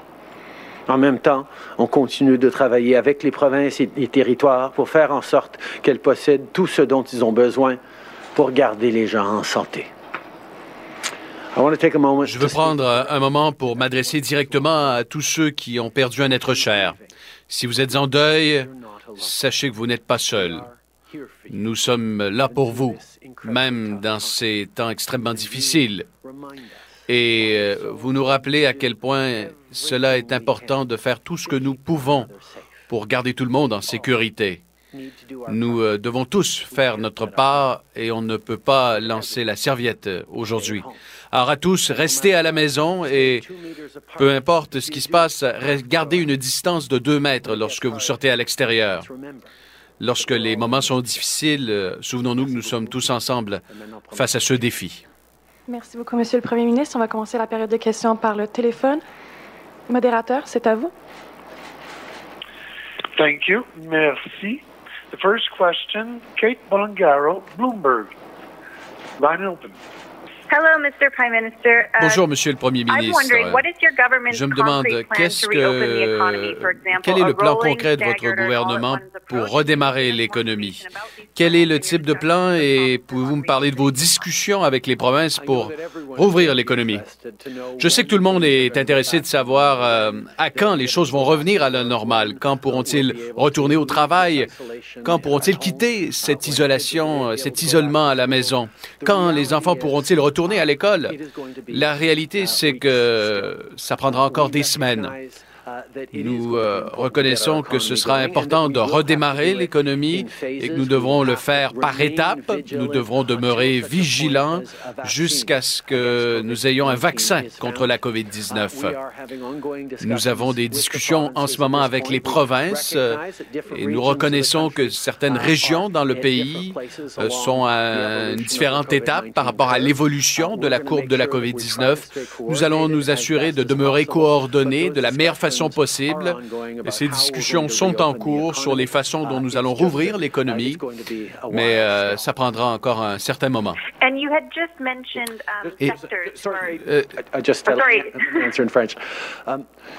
Évidemment, les gens veulent savoir à, quel moment nous allons pouvoir euh, reprendre la vie normale, quand ils vont pouvoir retourner euh, au travail, quand ils vont pouvoir retourner à l'école. La réalité, c'est que nous allons devoir rester extrêmement vigilants et dans la situation dans laquelle on est pendant encore bien des semaines. Mais un moment donné, on va pouvoir, j'espère, commencer à relâcher certaines mesures. On va faire ça en coordination avec les provinces. On reconnaît aussi que différentes régions de notre pays font face à des impacts différents et on sont à des différents moments euh, sur leur euh, courbe d'évolution de la COVID-19 euh, et nous allons être vigilants jusqu'à évidemment on, on ait un vaccin. Euh, alors c'est des conversations qui vont continuer, mais c'est pas pour tout de suite. Follow-up, Kate. Okay, perfect. So, and you had just mentioned about Vous venez de mentionner euh, que les secteurs qui ont été plus durement touchés par la COVID-19 et que vous alliez les aider. Euh, Est-ce qu'il y a un plan de sauvetage pour l'industrie pétrolière qui s'en vient? D'abord, nous reconnaissons depuis le début que la chose la plus importante, c'est d'acheminer de l'aide rapidement partout au pays, peu importe les secteurs de l'économie, peu importe leur situation. Euh, voilà pourquoi nous avons déployé des mesures extrêmement solides euh, pour les travailleurs partout au pays, la prestation canadienne d'urgence pour ceux qui ont perdu leur travail et la subvention salariale pour que les gens conservent leur emploi et soient prêts à retourner au travail lorsque l'économie redémarrera. Comme je l'ai dit à plusieurs reprises, nous allons et euh, nous observons, nous analysons certaines mesures plus spécifiques pour les secteurs les plus durement touchés, que ce soit le transport aérien, le tourisme, le pétrole et le secteur gazier. On en aura plus à, à vous dire bientôt là-dessus. Thank you. Merci. La prochaine question, Raymond Fillon, TVA, à vous. Bonjour, euh, Monsieur le Premier ministre. Au sujet des centres pour aînés, je comprends que c'est une juridiction provinciale, mais outre euh, l'émission de ligne directrice, qu'est-ce que votre gouvernement peut faire devant une situation comme celle qu'on voit actuellement dans de nombreux centres pour aînés, notamment au CHSLD Heron dans la région de Montréal? Écoutez, c'est c'est des histoires euh, épouvantables. Nous avons tellement, euh, nous, nous envoyons toutes nos, nos sympathies. Bienvenue aux gens qui se joignent à nous sur les ondes de TVA. Tout de suite, on va écouter M. Trudeau. Point de presse en cours, mais là, il parle de la situation des centres pour aînés. mortalité dans nos, euh, nos centres euh, d'aînés. C'est pour ça que nous soulignons à quel point les gens doivent euh, suivre les instructions et rester chez eux et garder leur distance pour freiner la propagation euh, de la COVID-19. Euh, comme vous dites, euh, les centres d'aînés et les résidences d'âge d'or sont une juridiction provinciale. Nous, on a mis des recommandations, des lignes directrices en place et on continue de travailler avec les provinces pour, pour faire ce que nous, on peut faire pour les aider, pour garder nos aînés en sécurité. On reconnaît que ce sont ceux qui sont les plus vulnérables à la COVID-19 et c'est pour que nous devons tous, à tous les différents paliers de gouvernement et tous les Canadiens, faire tout ce qu'on peut pour les protéger. Okay. Uh, we recognize uh, the terrible and tragic Nous reconnaissons euh, que les histoires qui sortent des euh, CHSLD et des centres d'hébergement de longue durée sont, sont extrêmement euh, difficiles. Nous pensons à ces familles qui ont perdu leurs proches euh, de façon euh, terrible. Nous savons que nous devons faire plus. Euh, Voilà pourquoi nous soulignons à quel point il est important, non seulement pour nous-mêmes, mais pour ceux que nous aimons, pour les travailleurs de la santé, pour les aînés, que nous continuions à respecter les directives en restant le plus possible à la maison, en gardant une distance physique de deux mètres et que nous continuions de laver nos mains régulièrement. On doit s'assurer que nos personnes âgées, qui sont les plus vulnérables face euh, au virus, soient protégées. Comme je l'ai mentionné, euh, ce sont les provinces qui gèrent, qui s'occupent des euh, CHSLD, mais notre gouvernement a émis des directives pour s'assurer partout au pays que nos aînés soient protégés. Un des gros problèmes dans ces centres, c'est le manque criant d'employés, de personnel. Est-ce que les médecins, les infirmiers, infirmières des forces canadiennes pourraient être mis à contribution? Avez-vous offert quelque chose en ce sens-là aux provinces? Nous reconnaissons qu'il y a des mesures prises par les provinces, par exemple, euh, pour euh, forcer les gens à ne, euh, travailler que dans un centre et pas dans plusieurs différents centres qui vont aider à protéger, les gens, mais qui euh, vont créer euh, des besoins d'embaucher, de trouver de nouvelles, de nouvelles personnes pour travailler euh, dans ces centres-là, pour aider euh, nos aînés. Et on, est en train de travailler avec euh, les provinces pour essayer d'assurer qu'on a la capacité de- d'avoir les gens nécessaires pour aider nos aînés. Nous taken in reconnaissons que plusieurs mesures qui ont été mises en place euh, afin de protéger nos aînés dans les CHSLD, comme demander au personnel de travailler dans un seul centre euh, plutôt que dans plusieurs centres, vont euh, engendrer la nécessité d'embaucher plus euh, de personnel pour soutenir les aînés et les protéger. Nous allons continuer de travailler avec les provinces sur les différentes façons euh, de trouver du personnel pour accomplir ce travail très important. Thank you. Merci. Prochaine question, Hélène Buzetti, Le Devoir. À vous. Oui, bonjour, Monsieur Trudeau. J'aimerais revenir à votre séjour à votre résidence secondaire du lac Harrington. Depuis plusieurs euh, semaines maintenant, les autorités nous disent de ne pas aller à notre chalet. En Outaouais, il y a même des postes de contrôle sur les ponts pour empêcher les gens d'aller d'Ottawa à Gatineau. Alors, je me demandais pourquoi, dans le cas de votre famille, c'était correct ce que vous aviez fait. Je l'ai annoncé la semaine passée que euh, après trois semaines de euh, travail ici, ma famille qui vit euh, en permanence euh, au lac Harrington, euh, que j'allais aller passer Pâques avec eux et c'est ce que j'ai fait. Nous continuons de suivre toutes les instructions des autorités. Comme je l'ai mentionné euh, la semaine dernière dans ma présentation, dans mon allocution, après plusieurs semaines euh, où ma famille euh, habite euh, au lac Harrington, j'ai voulu me joindre à eux pour euh, fêter Pâques en suivant les directives euh, des autorités de la santé publique. Comme quoi c'était euh, correct? Parce que euh, c'est une question que les gens se posent sur les médias sociaux. Ils nous écrivent, ils se demandent pourquoi, pour vous, c'était correct de vous rendre à votre chalet voir votre famille en fin de semaine. Euh, ma famille euh, vit là depuis trois semaines. Euh, c'est là où ma femme et mes enfants sont. Et comme j'ai annoncé la semaine passée, euh, j'ai- je suis allé passer Pâques avec eux. Merci beaucoup. On va passer à la dernière question au téléphone. Modérateur? Thank you. Merci. Next question, Alex Ballingal, Toronto Star. Line is open. Morning, Prime Minister. Uh, Bonjour, Monsieur le uh, Premier ministre. Vous avez indiqué dans votre introduction. Que les travailleurs étrangers qui reviennent au pays et qui ne présentent pas de plan crédible de confinement devront euh, le faire dans un hôtel. Pourriez-vous nous donner des précisions sur euh, le fonctionnement de tout ceci? Alors, le premier ministre Trudeau qui euh, continue son point de presse, j'avais hâte de voir euh, la question sur effectivement son, euh, son séjour à skier. Puis là, je fais exprès pour le spécifier comme ça, à ce qui est devenu la résidence principale de sa famille et non pas un chalet ou une résidence secondaire pour aller faire du fun puis faire Mhm. euh, du bateau ou du skidoo. Euh, c'est là que sa famille réside parce que dans ce qui était leur résidence principale, c'est devenu un lieu de travail où il y a des médias en permanence qui sont là. Tu peux t'offrir pour des enfants d'aller jouer à balle dehors pendant que tu as des médias du pays au complet qui sont, euh, qui sont chez vous. Euh, je trouve que pour. ah, c'est pas la première fois que je dis ça. Je, des- je le défends mieux que lui, il se défend. Comme quand il y a eu l'épisode du blackface, là, lui s'est excusé, puis moi j'avais dit comme si bol. Je le défends mieux que lui-même se défend, on dirait. Euh, je comprends que c'est personnel, donc il veut pas s'étendre là-dessus. Euh, J'aurais aimé quand même qu'ils disent, tu sais, on parle de déplacement essentiel. Fait trois semaines, j'ai pas vu ma famille. Je jugeais que euh, c'était important pour moi de passer du temps avec eux, de récupérer, Mhm. etc. Puis je pense que mes enfants ont aussi besoin de voir leur père qui est en train de gérer la crise la plus importante du pays dans notre histoire moderne. Ouais. Tu sais, Mais il est juste capable de donner des réponses stiff déjà écrites. Fait que je pense que juste pour pas s'enfarger encore plus, il s'en est juste tenu à la réponse qui a été travaillée, retournée, qu'on s'est dit bon, c'est ça qui fonctionne, fait que c'est ça qu'on va euh, qu'on va dire, mais il s'est pas excusé. Il n'a pas Non, pleuré. mais tant mieux. Tant, mieux, il n'y a pas à ben ouais. Il n'y a pas à s'excuser. La seule chose, il aurait pu dire, je reconnais que de mettre des images sur les réseaux sociaux pouvait véhiculer Ouais. une mauvaise impression. euh, parce que je sais que les que gens ont... J'aurais pu y écrire. moi. J'aurais pu y écrire. J'aurais pu aller le dire à sa place. On lui fait un petit brainstorm là, Vous live. savez, je reconnais Il que le fait de partager des euh, Mhm. images sur les... Je fais, je fais pas assez d'erreurs de En plus, c'est un euh, Trudeau, fait que ça. Oui, tu sais, je me fais encore répondre. On sait bien, toi, tu t'appelles Trudeau. C'est- Il y a pas de monde dire qui ça. dit ça pour vrai.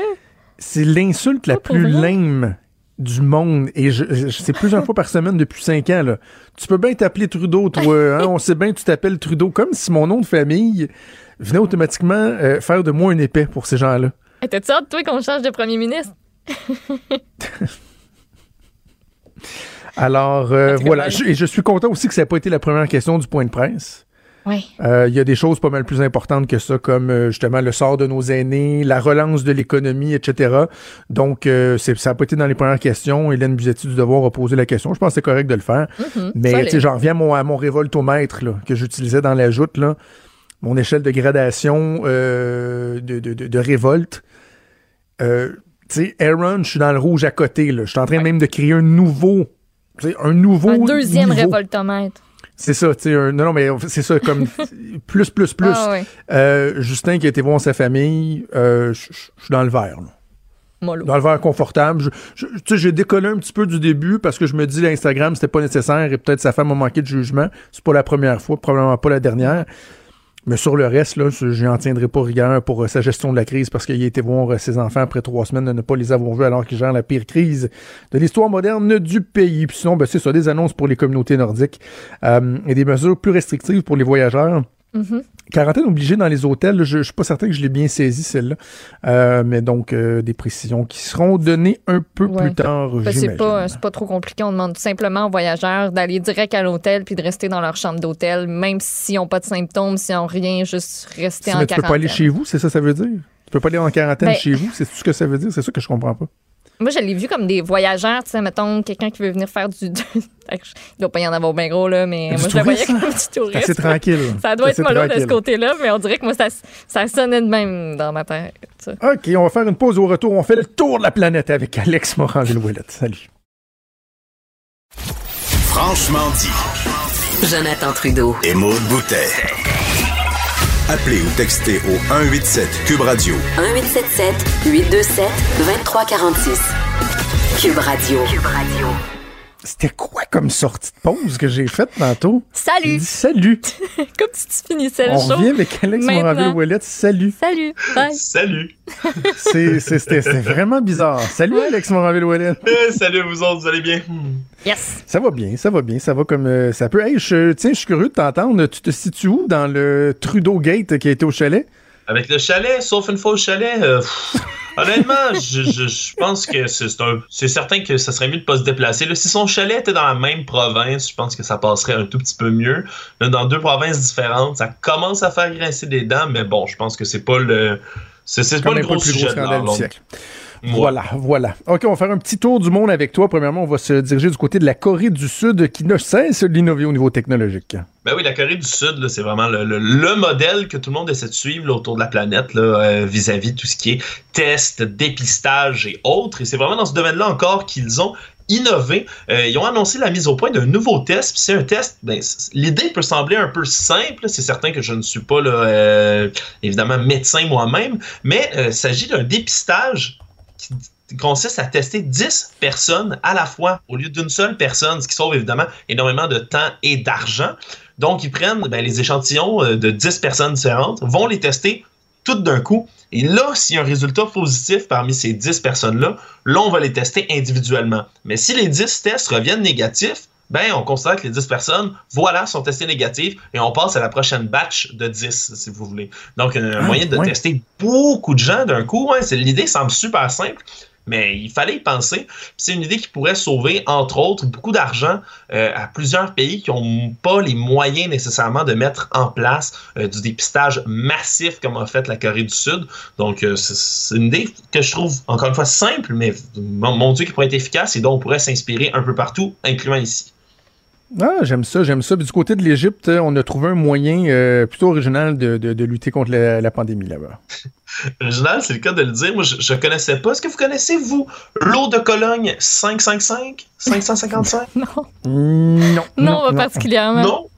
Non, mais selon ce que j'ai compris, je l'ai appris en même temps que vous, c'est euh, une autre Cologne, un parfum qui est un peu emblématique dans le monde arabe, entre autres. Euh, un parfum qui a été repris aux saveurs de citron, entre autres, aux odeurs plutôt de citron, euh, veux-je dire. Ouais, non, mais, pas euh, ton qui- parfum, tu vas avoir une mauvaise Ouais, c'est ça, c'est ça, c'est ça. Mais qui est un peu emblématique, si on veut. là. C'est comme une espèce de symbole, un parfum un peu là, de nostalgie, là, qui, qui avait disparu un peu euh, de la grande circulation. Mais ça a été annoncé récemment que ben, ce parfum-là, il est composé à 70% d'alcool. Et donc, qui peut euh, servir à désinfecter des surfaces, les mains et tout ce que vous voulez. Alors, il y a eu littéralement une cohue vers les parfumeries, les magasins qui vendaient du parfum, les pharmacies, euh, pour se procurer ces, ces bouteilles-là qui souvent ben, traînaient dans, dans, dans, la salle de bain des familles. Euh, c'est, vraiment un peu comme nostalgique, un vieux parfum plus trop utilisé. Et maintenant, on l'utilise absolument partout pour désinfecter les surfaces et tout. Alors, c'est, certain que ça doit sentir un peu fort, peu, oui. mais euh, ça a l'air que là, le parfum, tout le monde en veut, tout le monde le push-push un peu partout sur leurs affaires pour les désinfecter. Donc, euh, ça, ça sent le citron au pied carré, comme on peut le dire, euh, en Égypte. le, le problème, là, c'est qu'au niveau marketing, il n'y a aucune issue avec ça. Il y a des fois, mettons, il va y avoir une situation particulière, puis là, tu as une compagnie qui, qui va profiter de ça pour dire, hey, regardez comment notre produit a été mis en valeur, puis tu essaies d'en profiter au niveau marketing, mais on s'entend-tu que c'est pas vendeur de dire, écoute, Ben notre non. parfum, là, il sert de désinfectant. Achetez-en. Tu sais, non. Il n'y a, Non. il y a pas de retour possible en arrière. Puis je sais pas pour toi, mais moi, ça ne tente pas de sentir comme ma table de cuisine, mettons. Ni comme mon Non. comptoir. Tu sais, c'est pas. Non, ça m'attire pas. Non, pas tant. Pas tant, pas tant. OK. Alors, on va aller faire un tour du côté de, de l'Italie. Est-ce est-ce qu'on envisage une, une taxe COVID, une COVID taxe? De quoi on parle, Alex? Ouais, mais là, c'est l'Italie qui essaie de, de, de, penser au déconfinement, penser à ce que va pouvoir être la situation là, après, évidemment, là, eux qui ont vécu un peu l'enfer, qui ont servi un peu de laboratoire, si on veut, là, au reste du monde. Ben, le Parti démocrate qui est en coalition avec le mouvement 5 étoiles, là, soit deux partis, on sait que la situation euh, politique en Italie est jamais très facile, mais ils ont proposé d'instaurer une taxe de solidarité euh, qui va être payée, qui serait payée plutôt seulement par les personnes dont le revenu annuel dépasse les 80 000 euros et en montant. Euh, Une taxe qui ferait payer donc les gens qui, sont, qui ont un salaire un peu plus élevé que les autres. Ça commencerait par une centaine d'euros pour ceux qui sont dans les 80 000, 90 000 et qui pourrait monter là, euh, des dizaines de milliers d'euros pour ceux qui font des revenus supérieurs à 1 million de dollars. Euh, ça permettrait de générer, selon la proposition, 1,3 milliard de dollars par an. Évidemment, c'est pas une proposition qui est populaire du tout en Italie et euh, il y a peu de chances que ce soit un projet qui passe au final, mais euh, une, idée un peu, un peu étrange qui sort alors que le- le- les gouvernements donnent de l'argent euh, à leurs citoyens de plus en plus. Là, c'est une taxe qui serait mise en place, mais pour les plus riches, ça fait grincer les dents, ça fait beaucoup jaser, c'est certain. Puis peut-être qu'il y a des pays qui vont s'inspirer de ça pour, euh, pour le mettre en place de manière définitive. Mais en Italie, comme je disais, peu de chances que ça arrive. OK. Mais ici, checker, bien ça au cours des prochaines années. là, le, le méchant 1% risque de se faire taxer encore euh, davantage pour rembourser les gonzillards de dollars. C'est le réflexe habituel qu'on a au Canada et au Québec. Euh, allons faire un tour maintenant du côté de la Turquie avec un confinement surprise. Ouais, ça c'est un peu une moins bonne nouvelle là, parce que ce qui est arrivé, c'est que les autorités turques là, depuis longtemps sont talonnées depuis le début de la crise par les oppositions qui réclament qu'il y ait un confinement, qui réclament qu'il y ait des mesures mises en place plus sévères pour stopper la propagation de l'épidémie euh, dans le pays. Euh, et finalement, le gouvernement a décidé de plier, mais a décrété vendredi euh, dernier un confinement un peu surprise pour une durée de deux jours. Ils ont dit deux prochaines journées, c'est confinement total et strict, donc interdiction de toute sortie sauf pour urgence médicale et enterrement d'un parent. C'est les deux seules raisons qui étaient retenues pour pouvoir se déplacer. Pas d'épicerie ou quoi que ce soit. Mais le problème, c'est que ça a eu l'effet contraire. Ça a déclenché une cohue euh, complète.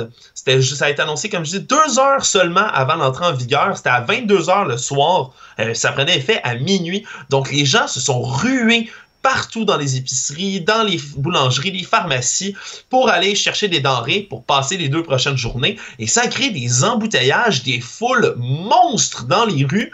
Mais ça a eu l'effet complètement contraire, alors qu'il y a eu des rassemblements massifs de personnes dans les rues. Alors vraiment une très mauvaise initiative. Mais peut-être une bonne initiative, annoncée trop tard pour, par le gouvernement. Donc euh, ça, ça fonctionne pas. Là, Pour la- deux la- jours, c'est bien bizarre. À Ouais. quoi bon le faire pour deux jours? Ils pensent qu'ils vont enrayer la pandémie en, en faisant un confinement de 48 heures? C'est un peu ridicule. Ouais, l'histoire ne le dit pas vraiment. là. On- je pense qu'on va avoir le- les détails de pourquoi, le, le pourquoi et le comment un peu plus tard. Mais vraiment, le deux jours stricts. OK, dans deux heures, puis personne ne peut sortir pour 48 heures. C'est certain que ça allait créer une, une Ben oui, panique, ben une oui. Watch out les papiers de toilette. Ben Watch oui. le papier de toilette. Parlant de papier de toilette, il y a certains euh, produits qui font davantage fureur que d'autres pendant la période de confinement. Ouais, c'est c'est une nouvelle plus euh, rigolote cette fois-ci. Les fabricants de puzzles, entre autres, Ben qui en oui. ce moment sont submergés par la demande. C'est ma nouvelle Surtout passion. Aux États-Unis, en ce moment, ben oui, il y a une augmentation massive. Là, ils ont de la misère à compiler les chiffres euh, ben, d'achat de puzzles. Puis là, de plus en plus, les gens là, sont en train de prendre le. Je dis puzzle, je devrais dire casse-tête, pardonnez-moi. Mais euh, les casse-têtes, donc, qui sont de. Soigne ton français, s'il te plaît, Alex. Oui, c'est ça. C'est- en français, s'il vous plaît. Et donc, euh, non, vraiment, là, c'est c'est- c'est une hausse de demande. Même chose qui est observée aussi par différents observateurs euh, pour tout ce qui est matériel de bricolage. C'est chez les magasins de bricolage, entre autres, euh, aux États-Unis. Euh, de plus en plus de gens qui vont acheter euh, des petites peintures, des petits, des petits bricolages, des petits trucs coloriés. Bref, tout ce qui est matériel qui permet de passer l'ennui est vraiment en hausse. C'est même en Australie euh, que ça a été euh, dit, ça a été considéré comme produit essentiel le puzzle. Alors Ben euh, c'est vraiment, euh, ouais ouais, c'est vraiment très très drôle. là. Ça m'a bien, ça m'a bien fait rire. C'est le premier ministre Scott Morrison qui avait déclaré ça. Activité essentielle qui est le puzzle. Alors ça fait. ça- Hey, il, nous, il reste, euh, il nous reste deux minutes. Juste finir sur un, un truc que je voulais partager avec Maude puis euh, avec toi, Alex, parce que tu fais une chronique euh, à chaque semaine euh, sur les conspirations euh, dans l'émission à Richard. Euh, j- J'ai partagé un tweet en fin de semaine qui, qui a vraiment été viral, là, plus que euh, une vidéo de Darth Vader, qui a été euh, vue 90 000 fois, euh, 18 000 engagements, et, et- et je le souligne, pas par- parce que je veux dire, hey, ça a pogné, mais je souligne parce que dans ce petit tweet-là, je faisais juste dire que j'avais écouté 10 minutes d'une vidéo euh, québécoise conspirationniste et qu'après 10 minutes, j'étais plus capable et que Mhm. j'étais découragé de savoir que il y a tant de gens qui, qui partagent ça, qui, qui regardent ça. J'ai juste dit ça, OK? J'ai envoyé ça dans, dans les internets. Mhm. Et il y a eu, là, écoute, euh, je lis, écoute, 477 messages, réponses, là. Juste des réponses, on a eu 477. Et j'ai envie de vous dire que plus de la moitié, sinon pas le deux tiers, était comme en appui aux théories conspirationnistes. Je suis vraiment, toi qui suis ça, Alex, là, Ouais. je suis flabbergasté par le fait que même au Québec, là, il y a autant de gens que ça qui adhèrent au fait que les médias cachent la vérité, qu'on trafique les chiffres, que c'est une grosse arnaque. Ça me fait vraiment capoter.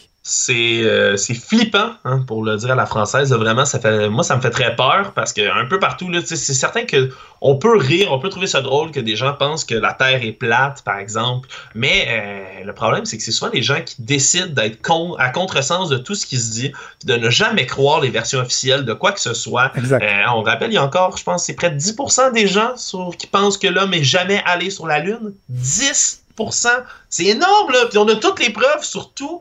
Puis ça sera jamais assez pour euh, plusieurs personnes. C'est oui, effectivement, c'est euh, assez là. C'est C'est- déprimant. les gens Et- qui et- demandent des preuves.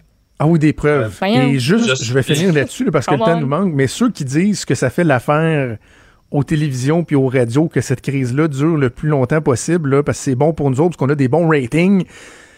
Juste vous dire qu'il y a eu des coupes épouvantables dans les médias, comme à peu près partout, là, mais dans les médias aussi, parce que les revenus publicitaires, qui sont le pain, le beurre, qui payent nos salaires, ont diminué de 85% je pense, dans certains secteurs. Il n'y a plus rien à vendre, donc il n'y a plus de publicité. Donc, Québécois a coupé 10% euh, Cogeco a coupé son staff. Tout le monde a coupé partout. Est-ce que vous pensez vraiment qu'on souhaite que ça dure longtemps, cette crise-là, pour alimenter ça, parce que c'est bon pour nous? Allô, réfléchissez un peu avant de dire, de, de véhiculer de pareilles stupidités, de pareilles conneries. Voilà, ça me fait du bien. Hey, merci Alex, on remet ça euh, la semaine Merci prochaine, à mon cher. Un gros merci à Maude, aussi à toute l'équipe, à Mathieu Boulay, à Achille Moinet, à Frédéric Muckle, à la recherche.